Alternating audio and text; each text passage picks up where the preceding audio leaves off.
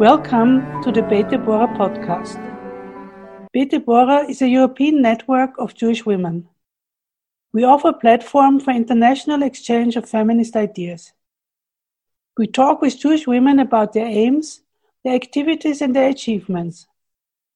With this, we want to make women more visible and strengthen their position in society in general and in the Jewish world.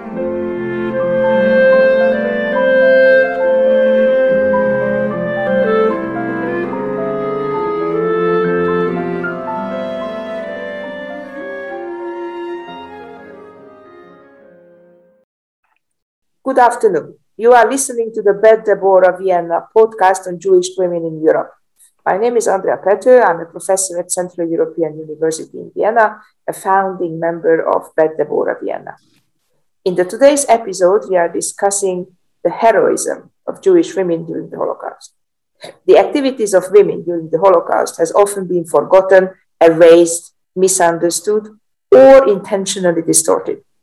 Jewish women and those of all faiths fought with dignity, compassion, and courage to save others from the murderous Nazi regime in over 30 nations. Often overlooked, women as well as men played critical roles in uprisings against Nazis in over 50 ghettos, 18 forced labor camps, and five concentration camps, including Auschwitz. Women were critical to the Jewish underground and other resistant networks, both as armed fighters and as strategists and couriers of intelligence and false papers. Women played essential roles operating educational, cultural, and humanitarian initiatives. In other genocides, women are, uh, also faced horrendous atrocities, yet distinguished themselves with resilience and acts of moral courage.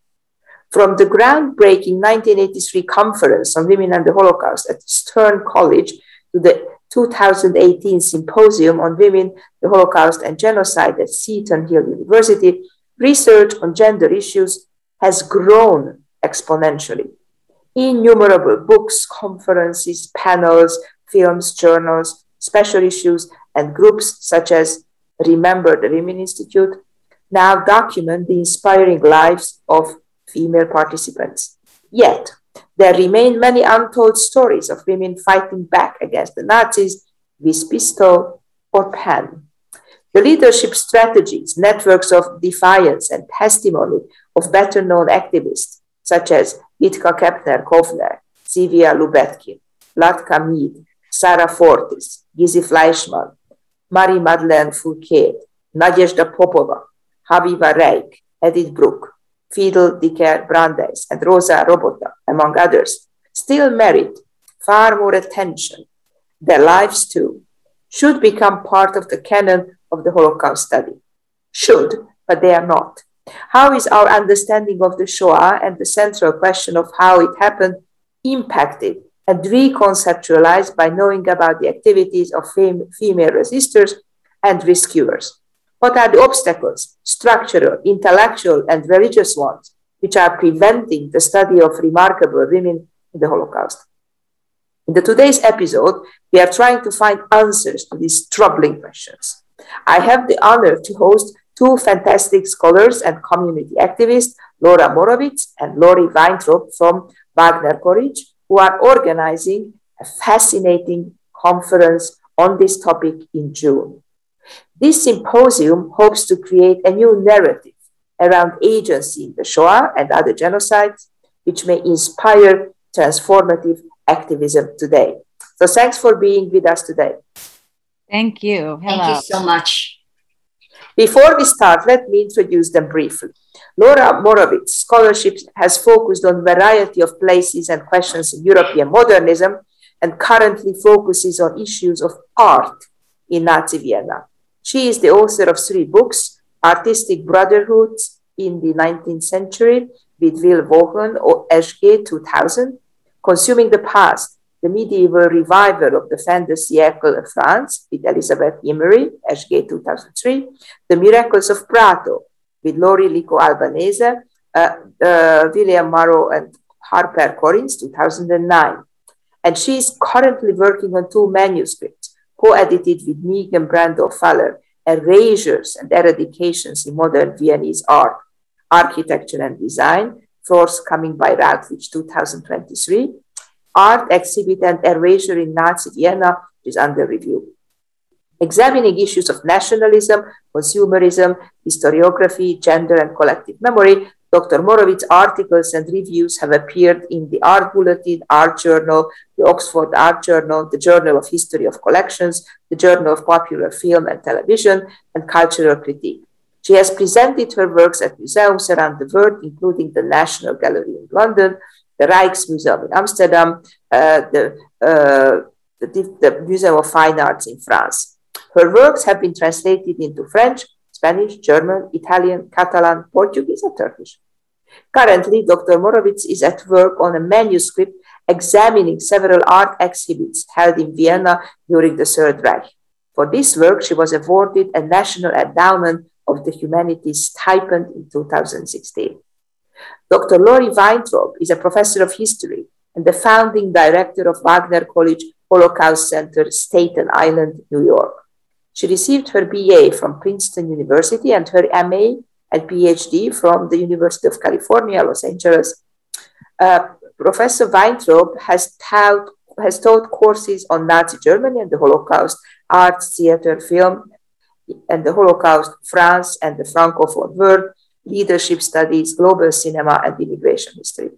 She is currently editing Eyewitnesses to History, Documents of the Holocaust, and completing a project on women resistance leaders in the Holocaust. She is co author of the original play, Rise Up Young Holocaust Heroes, and curator of the exhibit Rescue and Resistance, among others at the Wagner College Holocaust Center. She is co editor of Beyond Bystanders Educational Leadership for a Human Culture in a Globalizing Reality, 2017, and Maternalism Reconsidered Motherhood, Welfare, and Social Policy in the 20th Century, 2012. As a director of the Holocaust Center, she has connected over 5,000 youths in New York and New Jersey to Holocaust survivors to learn lessons of empathy and courage in the face of racism and anti Semitism. She has received awards for community building and interfaith social justice activism from Island Voice, the Pride Center of Staten Island, and the Albanian Islamic Cultural Center. Lori was named Community Builder of the Year in 2003 by the New York Center for Interpersonal Development and is in 2019 Staten Island Women of Achievement. She is the proud mother of two daughters, Joella and Sophia. So, thank you again uh, for your time. Our listeners already recognize that this is a fantastic and unique opportunity to talk to two uh, distinguished uh, and uh, well published uh, researcher. So, how did you find this topic? Heroines, or rather, the topic found you. So, my question is why heroines? This framework of heroism has been criticized so much recently. What do you think that this framework brings to the existing scholarship? Thank you so much, Andrea, for this um, great introduction and opportunity to speak about the topic of heroines of the Holocaust um, in advance of the 2022 June symposium. Um, we are very committed to the term heroines of the Holocaust as a tool to encourage us to rethink the ways that Jews and non Jews have responded to the Nazis and the decisions that they made. It elevates the agency of all Jews in the face of the inhumanity and suffering during World War II, not only women. Too often, the idea of resistance is limited to the anniversary of the Warsaw Ghetto Uprising. Yet, in interviewing dozens of Holocaust survivors on Staten Island, in listening to their tragic family narratives with my students at local schools, I heard so many moments of overcoming fear and of heroic decision making. So, my understanding of resistance began to change and grow. One survivor, Rachel Roth, used storytelling to lift the morale of women in Majdanek while they were watching a hanging of a girl who had tried to escape. She had survived as an eyewitness. Rachel had survived as an eyewitness to the Warsaw Ghetto uprising when she was only 16. There were men and women who survived because they crossed national borders or hid as Christian. These are many examples of women's roles in the resistance, which particularly stood out to me. And I'm going to just mention two moments when I felt I had a particular calling to this t- term heroines of the Holocaust. Um, in 2017, I went to Israel on a research uh, trip to the ghetto fighters' house for the first time, uh, Hagetaot. And when I asked them about Zivia Lubetkin and other women who were in the resistance, they pointed to, to 3,000 dossiers and photographs of women in the resistance. And during one of my breaks, I decided to go visit the, the grave of Zivia Lubetkin, the highest ranking woman in the Warsaw Ghetto Uprising. I'm not sure how many have gone to the cemetery there where so many fighters are buried, but certainly it should be at least as well known as the grave of Oskar Schindler or Hannah Senesh. And on her grave, it has only one word, Zivia, four Hebrew letters, not Zuckerman or Lubetkin, her last names. As many of you know, Zivia was the code name for the underground in Poland. And so this, this um, moment, and then Zivia's definition of heroism as not being based on any one individual, not a Yitzhak or a Frumka, but the strength of the movement and shared values. Um, this notion of um, a movement and togetherness in fighting back and resistance um, I think is incredibly important and understudied. And it really came to me um, at that moment. But then there were many other moments. For example, um, in reading a play about Elie, from Elie Wiesel, um, which was written in Yiddish for the 25th anniversary of the Warsaw Ghetto Uprising, he had the key figure, the resistance fighter, was a woman named Chava, which means life. So in many places, I kept um, turning to both traditional and non traditional Holocaust sources. And each time, this idea, as you got further and further back, um, recognizing the role of women. Um, we understand the notion of heroism has been misused throughout history and is still misused. Yet, in classes I teach on leadership in history, feminist theories of the civil rights and human rights movements have argued for reclaiming the word heroism away from soldiers in war or firefighters depicted as masculine and using it for women who take on injustice through nonviolent resistance. I believe deeply in that mission. So I am collecting examples of Holocaust narratives by women who use the term heroism. And I'll just say um, Gusta uh, Davidson from Krakow, Justina's narrative is one example where she says that every night the movement talked about the heroic exploits of their members and that that gave them um, deep satisfaction, courage, and hope. Overall, I believe that this term advances our understanding of responses to the final solution, which I see as the core question in Holocaust studies. And I'll just um, add a little bit, but first I want to say thank you so much, Andrea, for inviting us, especially since your own work has done so much to advance our understanding of the Holocaust and women in the Holocaust and your um, your role and your uh, uh, guidance in the conference has really been indispensable. Um, so just to, to, briefly add to what Lori says, um, you know, there are many scholars, and we understand that, that there are many scholars who feel that the term heroine perpetuates a kind of mythic or romantic view of these women. Um, but as Lori mentioned, they really were hero- heroic in the fact that they committed unfathomable acts of bravery. Um, you know these are words that exist in our language hero and heroine and i uh, i think we feel that if we're not going to apply them to these women then they probably shouldn't exist at all um, and then just two brief further things um, as Lori kind of touched on the term hero is routinely applied to men and if we refuse to use it for women we somehow are perpetuating the idea that only men are capable of acts of heroism uh, and then just a, a, kind of final thought is that um, even if it isn't a term embraced by the academy, um, it, it really does shift the way that people think about these acts.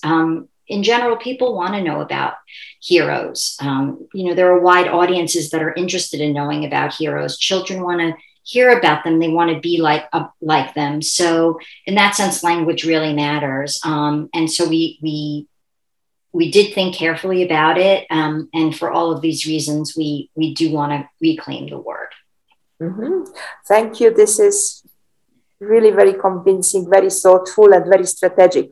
I think uh, so. But uh, in the introduction, I was uh, uh mentioning that there are lots of white spots in the scholarship as far as Jewish women's life stories are concerned. And this whole conference you are organizing for June 2022 basically plans to map these uh, uh, women's life stories. So, where do you see these white spots in the scholarship as far as Jewish women's life stories are concerned? Yeah, that's a great question because there is a lot of um, really good scholarship on Jewish women. Um, to name a few, uh, Nechama Tec, Lenore Weitzman, Sharon Geva, Dalia Ofer, Judy Baumel Schwartz, Rochelle Saidel, um, and others. Um, and, and yet there's still space um, for more in terms of thinking about particularly the notion of uh, resistance and strategies for survival. So, what we're trying to do is look at how, after the Nazis come to power and persecution escalates, women are involved in decision making and leadership. Those are the two themes um, that we feel, even in prior uh, scholarship about Jewish women have not been as, as central. in the notion of leadership, whether they're teachers, social workers, or mothers. Um, and yes, there have been others who discuss sending children on the kinder transport or seeking visas around the globe.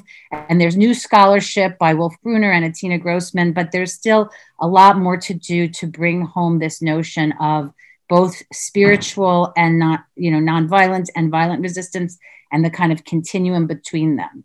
So, for example, in ordinary survivor testimony, this attitude of defiance and courage, I'm going to go back to uh, the, I cited Rachel Roth in Majdanek, but back in the Warsaw Ghetto, her mother had insisted that as a younger child of 14, that she be educated, quote, to defy that scum Hitler. And that's also a phase that Wolf Gruner has found in court documents.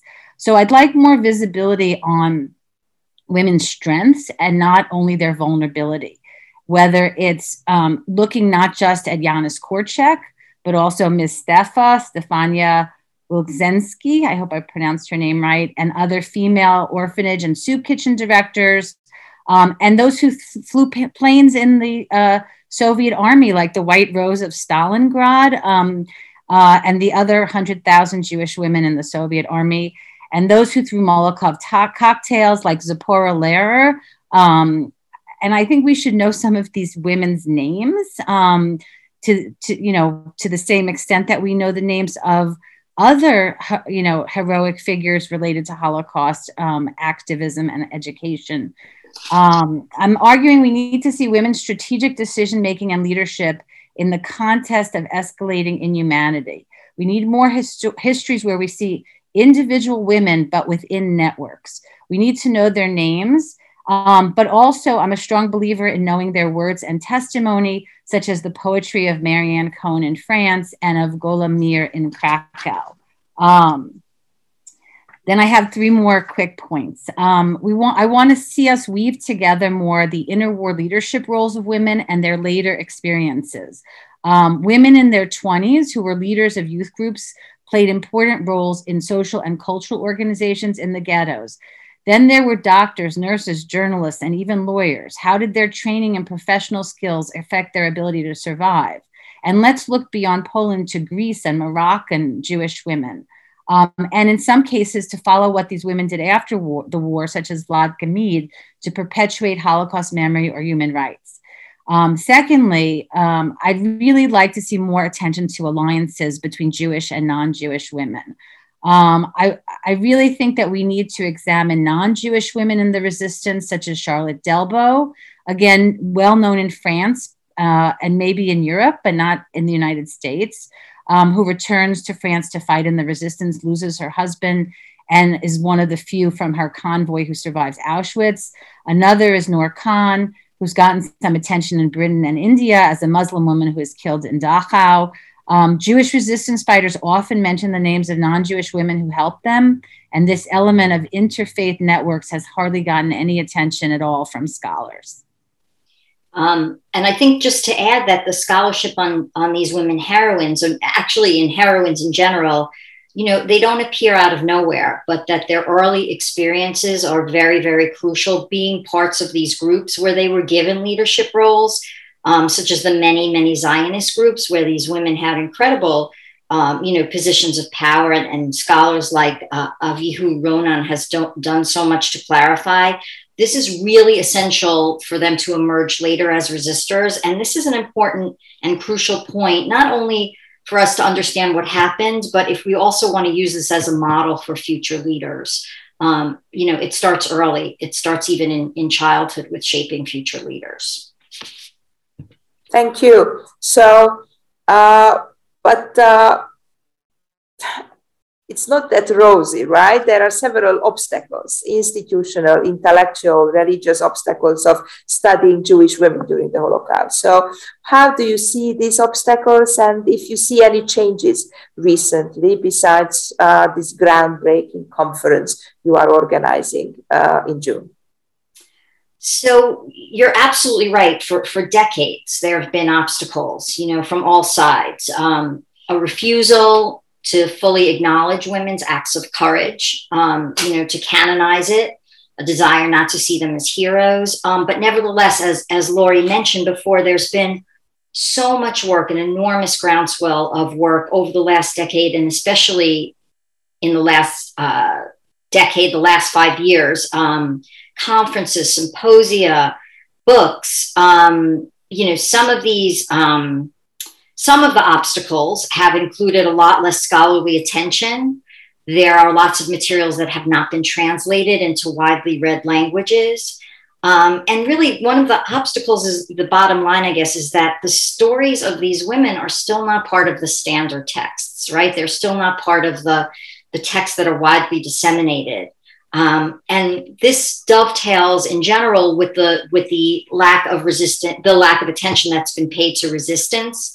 Um, I was pretty shocked recently. I was reading in a book that was published in 2019 on art and resistance in Germany, and I was reading the introduction by a major press, which noted that um, there's really quote still no consensus among scholars on the notion of Jewish resistance in the Holocaust end quote and I thought, really?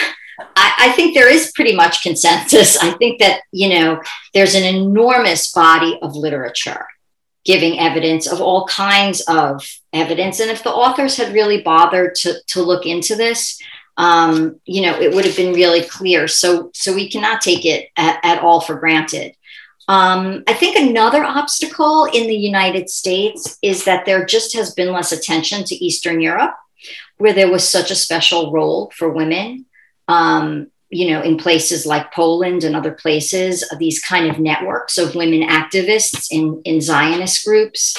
Um, and of course, you know, when we think about women in, in, in Roma or, you know, by, by comparison, Armenian women or women of color, they've just gotten less attention. Their histories have gotten less attention in general.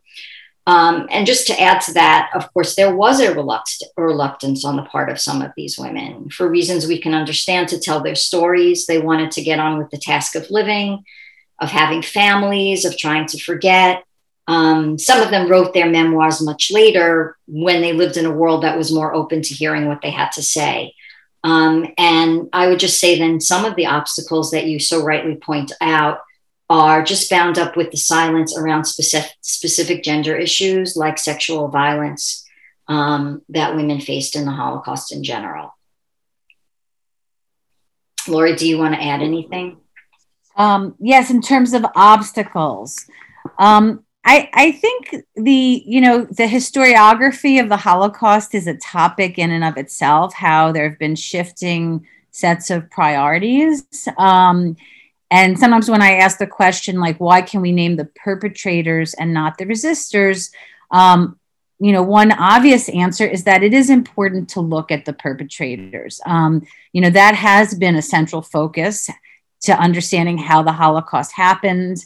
Um, and so we need to understand the steps that were taken to enact the final solution. Um, but the question is, you know, how much can we learn from sort of shifting that focus um, and thinking about you know in terms of how six million jews were killed and how did um, who knew about industrial style killing who knew about shooting by bullets and it's it's really quite astonishing that um, you know that this has been debated without attention to these women's memoirs. Um, some of them written during the war, um, like like Gusta Davidson's memoir, like uh, Chaya, Chaya, Chaya, Klinger, um, that that um, that that these memoirs have this information about when the Zivia Lubetkin's memoir opens with learning about Chelmno and Ponary. Um, and uh, Sara Ginaite in, in Lithuania, she speaks at length about sort of the shadow that was cast as she saw thousands of people being marched to Ponary as inspiring her to resist. And so it's really that um, that that we don't have to take the focus away from mass killing and perpetrators. We just need to look at these new angles around it. Um, in terms of rescue and resistance, um, right, Yehuda Bauer um, long ago came up with this term Amida, right, standing up, which which um, uh, has been accepted as sort of a general explanation of the continuum of resistance. Um, but again, when we looked at resistance and rescue, um, it's only really recently, for example, that Mordechai Paul Paldiel wrote a, a really, I mean, groundbreaking book um, from his former experience with righteous Gentiles. Um, he wrote the groundbreaking book on Jews who were rescuers, and he included quite a lot of women. And but that's only in the past about I think five years that that has really that shift has begun to happen. Um, until then, um, despite the fact that there are equal numbers, he assures me, of male and female um, rescuers, righteous Gentiles, there's at least 12,000 female righteous Gentiles. The examples we heard about were really Wallenberg, Raoul Wallenberg, and Oskar Schindler, obviously because of Steven Spielberg's film, um, rather than Vladka Meed. Um, or or other women who were involved in rescue Jewish and non-Jewish women. Um, and even I um, just this week in Israel, they created the square in honor of um, Sugihara, Ch- Chiune Sugihara. Um, in our Holocaust Center, we have Chiune and Yukiko Sugihara. We honored them together um, because we see the decision making, the the risk that he put his family under, as something that was a decision that both of them um, under you know took on. Um, and that it's only right and she has been recognized as a righteous gentile. So if i'm not mistaken i don't think that that is recognized in the current ceremony in israel.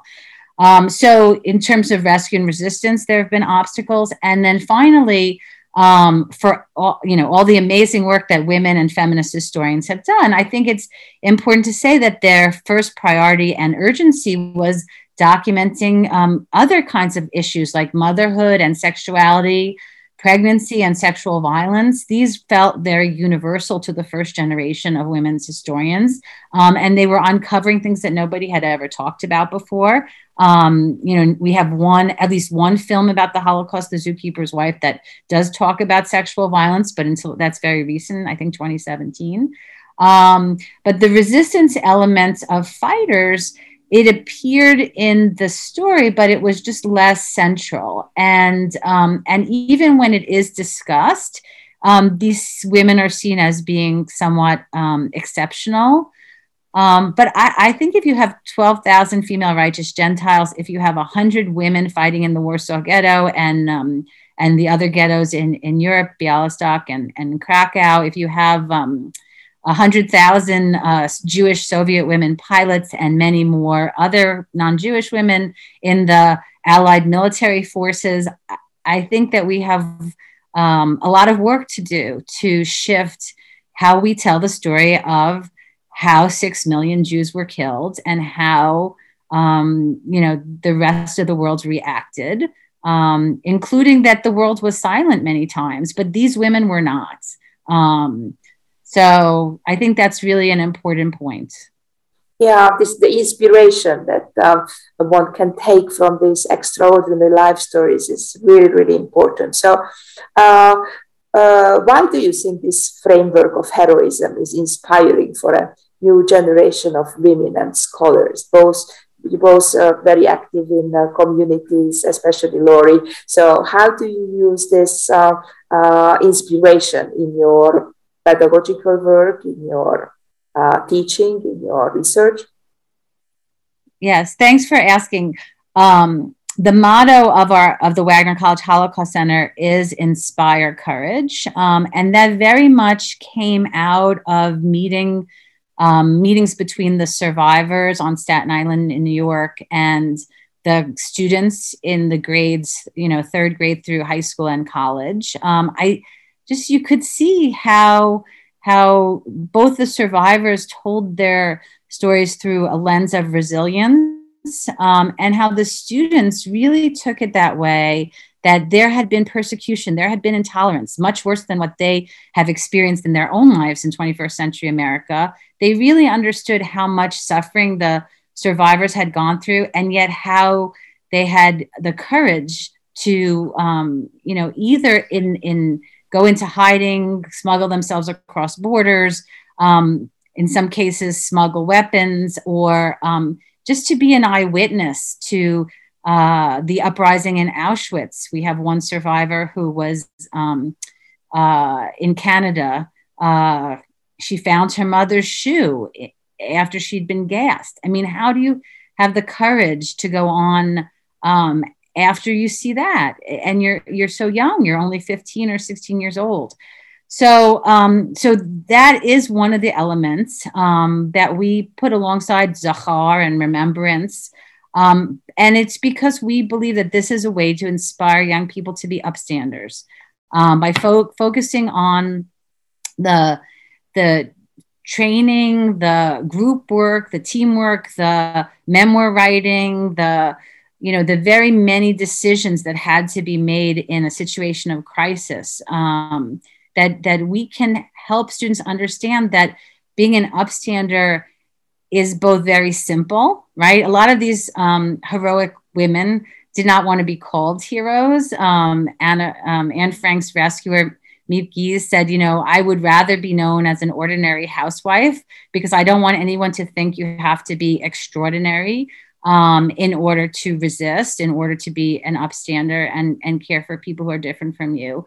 Um, but the truth is that if you look at her biography, there are many elements of, um, you know, her leaving her home city, um, her, you know, learning about the resistance. There's, in fact, it's not. It, it is. It is a complicated process to become a leader, um, and and and that is one of the lessons that by looking at these women's lives and um, seeing how during the Holocaust, right before the Holocaust, what enabled them um, to be resistors, I, I think it will inspire a generation of young people to be upstanders. Um, in terms of your question, um, Andrea, about the new generation of women and scholars, you know, we are definitely living at a time where some of the gender bound notions are being dissolved, and there are, you know, many women leaders in the world, and you know, young women like Malala and Greta Thunberg who are really the exact age right, of some of these resistors. Um, and they're being finally being given a lot of attention. I think until recently, we lived in a world where people assumed that, you know, all all girls at that age, you know, their heads were caught up in one thing, right? And it was, you know, uh, you know, getting getting married or or you know something absurd like that. Um, so you know the, there's been such a shift i mean you know when you have women like etta wrobel right who was a partisan in the forest who refused to cook refused to clean um, you know commanded a unit of 70 people we have to think about what doors that opens for a young girl listening right to have a, a role model like that um, you know the whole story of the holocaust in, in a way changes when you do this um, you know another example would be the kashariot right these courier courier girls, as they're called, right? And how their efforts kept thousands of people alive in those circumstances.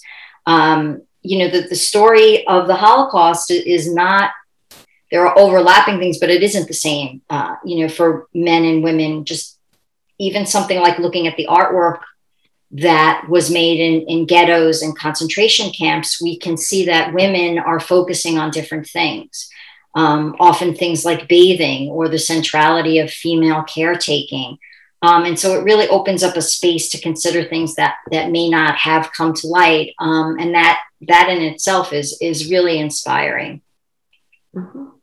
Yeah, but really very inspiring. So uh, let's move to the uh, methodological issues of uh, doing uh, cutting edge scholarship. Both of you are doing cutting edge, interesting scholarship. And uh, so, what uh, you already mentioned some of the issues related to writing women's lives and women's stories during the Holocaust and some difficulties are connected to the lack of sources. Some of them are related to the issues of uh, in, intimate uh, relations. So, uh, why do you think that it's so difficult to study and to write life histories of remarkable Jewish women of the past?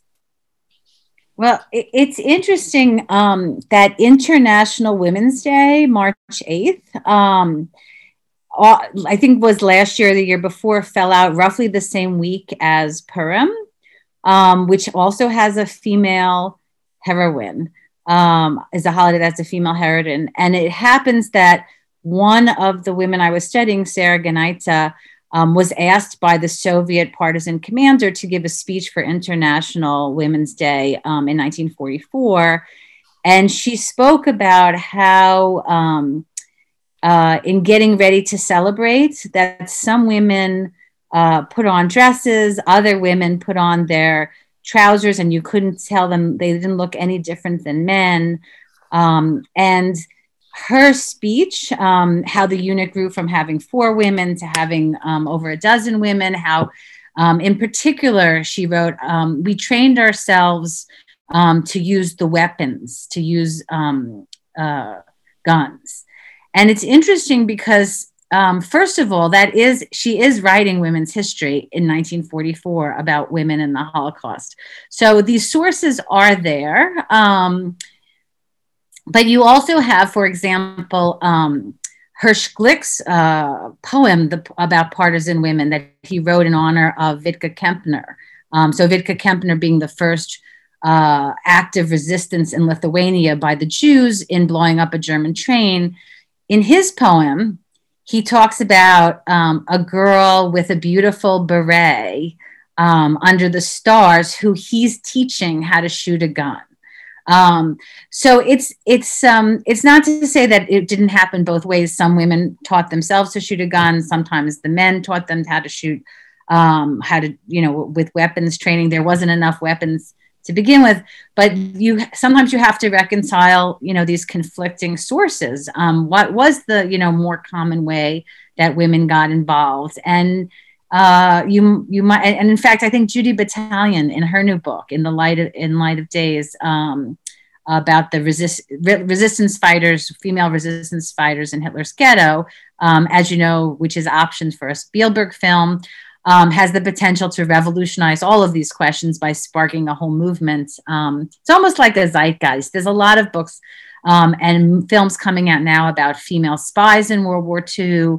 Um, not, you know, non-Jewish, um, including um, this Muslim woman uh, uh, uh, who was killed in Dachau, and so I think to some extent that these sources have always been there but they weren't considered important enough to look at. Um, uh, you know, Spielberg's uh, film sparked a whole era of collecting oral histories, but only in the past, like I would say, five years, um, has there really been the same kind of use of the archives.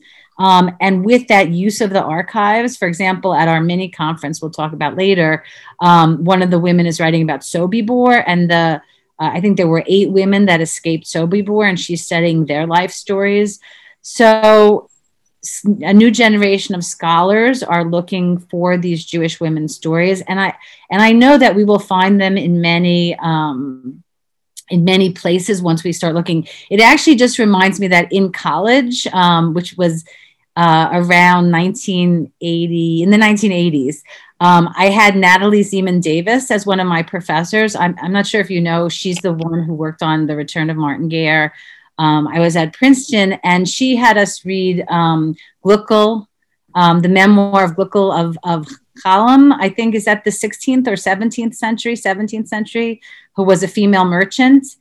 And it actually was that moment that I wanted to become a historian because for the first time after so many years of studying different kinds of history, there was this strong Jewish woman um, who had written a memoir and who was like who was a role model to me. Um, and that doesn't mean that I didn't love many other kinds and w- admired many other figures in history. I'm a huge admirer of Nelson Mandela. I teach him in, in every class I can. Um, also for his for his courage and inspiration. But there's something I think about, you know, I think it's important for this, you know, for history to embrace many different leaders, many different, you know, not that everyone has to be strong. Um, but it's just, I think this kind of nuance, this kind of new attention to women um, and the Holocaust uh, really has the potential to transform the field. Um, I, I'm hoping so, and not just the field, but also public opinion because people really pay attention to the Holocaust. It is, you know, one of the most important events of the entire modern period. Um, and so, if you're able to reframe how people think about the Holocaust, you can really reframe, um, you know, pretty much everything. So, so I, I do hope that these stories of Jewish women will be uh, no longer neglected. Let's, you know, there's there's every period starting with Esther, um, and we just have to uh, find examples of Jewish and and women and ask many many questions of them, including you know more religious Jewish women, less religious, the ones who were communists, uh, the ones who had you know close relations with non-Jews, and and just start to you know really explode this topic. This conference, uh, which is upcoming in June 2022, has been mentioned several times, but uh, uh, this is a long story. And uh, I was wondering what made this conference possible intellectually, politically, scholarly, and of course financially, because organizing a conference, even if uh, uh, that you have got unlimited resources is really a difficult uh, enterprise. So, how did you decide to uh, make this conference a reality? So, I want to start by saying it was definitely Lori's idea, um, stemming from her. What you can see is an incredible passion, her growing immersion in this topic, um, including her teaching of resistance. And she came to me. Um, and uh, you know, to use a word that Lori just used before, um, there does seem to be something in the zeitgeist right now that has made it the moment for teaching about women resistors. You know, you can't turn on your computer um, without seeing another conference or another symposium or another um, you know book that is somehow touching on this topic. Um, there are literally thousands of grad students um, and senior scholars investigating all aspects of the Holocaust right now in, in regard to gender. Um, I, you know, I think to, to, piggyback a little bit on the former question, um, there was somehow this absurd notion, you know, 20 years ago that somehow the, the Holocaust was too universal um, and too serious, right? To, to, bring in issues of gender as if somehow those were, were separate. Um, I think one really important contribution to the to the um, ability of the conference to happen now is the importance of intersectionality in general in study. Um, it almost makes it impossible not to ask how categories of gender or ethnicity uh, manifest themselves, or religion, even, right, to work together to make the Holocaust di- to have made it a very different experience and to manifest different forms of resistance as well. I, I think it's related to the fact that we're moving into a new era now where near, nearly all of the witnesses are gone. And we do have to raise different questions, go back to the material, think of different ways of, of learning about the Holocaust, which makes something like this conference um, possible. I think also with the current political climate in both Europe and with the four years of Trump, there has been a real preoccupation with fascism, uh, and especially with the question of how you prevent it before it's too late.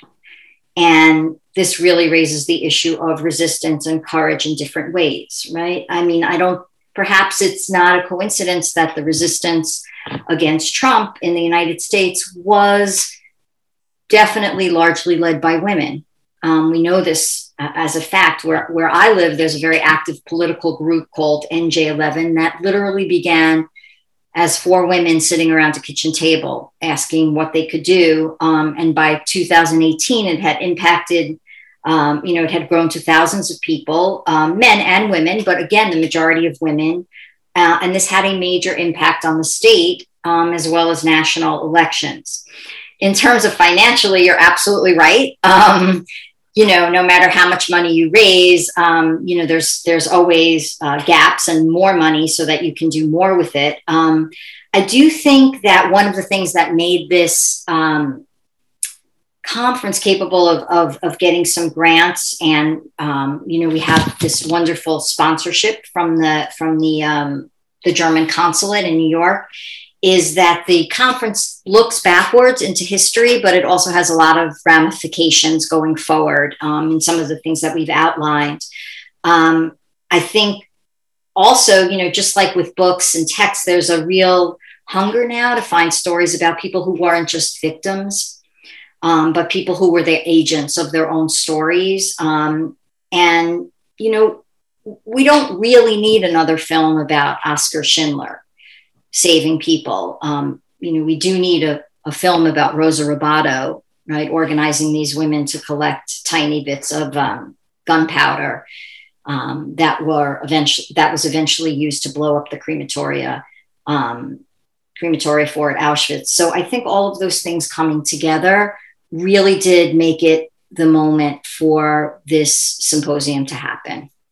I'll, I'll just very quickly add that there's um, uh, two or three things. One is that we did find um, sponsorship from the German consulate in New York, the USC Shoah Foundation, the Fondation Memorial de la Shoah, and then a lot of local sponsors like the Staten Island Trial Lawyers Association and um, the seed money from the Wagner College Chai Society, which is an umbrella group of Jewish and non Jewish Staten Islanders who are committed to seeing uh, Holocaust studies flourish on Staten Island, recognizing its importance, um, you know, to, to, to modern life. And so this does build on our work with local schools, but we wanted to go further and create more of an international effort to elevate the topic of um, women and resistance. And then, secondly, we were fortunate that this topic resonated. We put out a call for papers and we got over a hundred scholars from all over the world. In the end, there's um, uh, scholars from 10 different countries and quite a number of scholars from Israel. And then through both um, USC and Bar-Ilan University, getting into different networks. And also, the Museum of Jewish Heritage is only five miles away. Um, it's also in New York City, and it's one of the largest um, institutions in the world. And and they have helped us by giving us a platform to talk about heroines of the Holocaust. So. Um, many different organizations have contributed to you know to to to the success and we just we really hope that a lot of people will come in person um, both the presenters there's 50 presenters but also the general public and of course particularly teachers um, and hopefully it will inspire many books and films Right. Uh, the global pandemic forced you to postpone this conference. Originally, this was scheduled for 2021, but there was a mini conference and I encourage the listeners to look for the recordings of that uh, mini conference uh, on the internet. So, what kind of feedback have you received after this small conference, and uh, how did this feedback modify, if modified or changed, this planned conference? So, I would say the first thing is less is more, right? Um, we've learned we learned how much could be conveyed in five minutes. I mean, it's really pretty amazing when people are focused. So I would say, you know, one thing is talks don't need to be a half an hour or 40 minutes to be important, right? And to be sort of groundbreaking. Um, the second thing is, I think even the mini conference, you know, we had six speakers really it was kind of startling the um, the breadth and scale of women's resistance and rescue. You know, uh, in every conceivable place and every conceivable circumstance. And I think it, it definitely helped us to see the link between, um, for example, you know, some of the strategies of women in the Armenian genocide and then in the, in the, um, in the Holocaust. And this is really, really important to us. We want to make sure that, you know, one of the, the, the aspects of the conference is to acknowledge these very important comparisons um, with other with other genocides um, that there are a lot of points of interconnection. Um, and then I would say also from the very positive feedback that we've gotten, you know, both during the conference, because we had that very long chat going on, um, and after that, you know, both the general audience and scholars are really, really, they're ready and, and hungry to receive these stories. Um, so it was, it was very, very validating, and it really, um, you know, if anything, it just made us even more excited for the symposium that's coming up this summer. Yeah, I think this is a fantastic closing uh, word. Uh, rest, we are really looking forward to this uh, conference, and I wish you and all of us uh, luck and courage and resilience in these difficult times. Thanks a lot for your time, and follow, please, listeners, follow the announcements about this conference. Thanks a lot. Thank you, listeners, for your interest. Our next Bet Debora podcast will come out in a month. In order not to miss it, subscribe to our podcast and follow us on Facebook or on our website, bet-deborah.net. Goodbye and stay well. Thank you.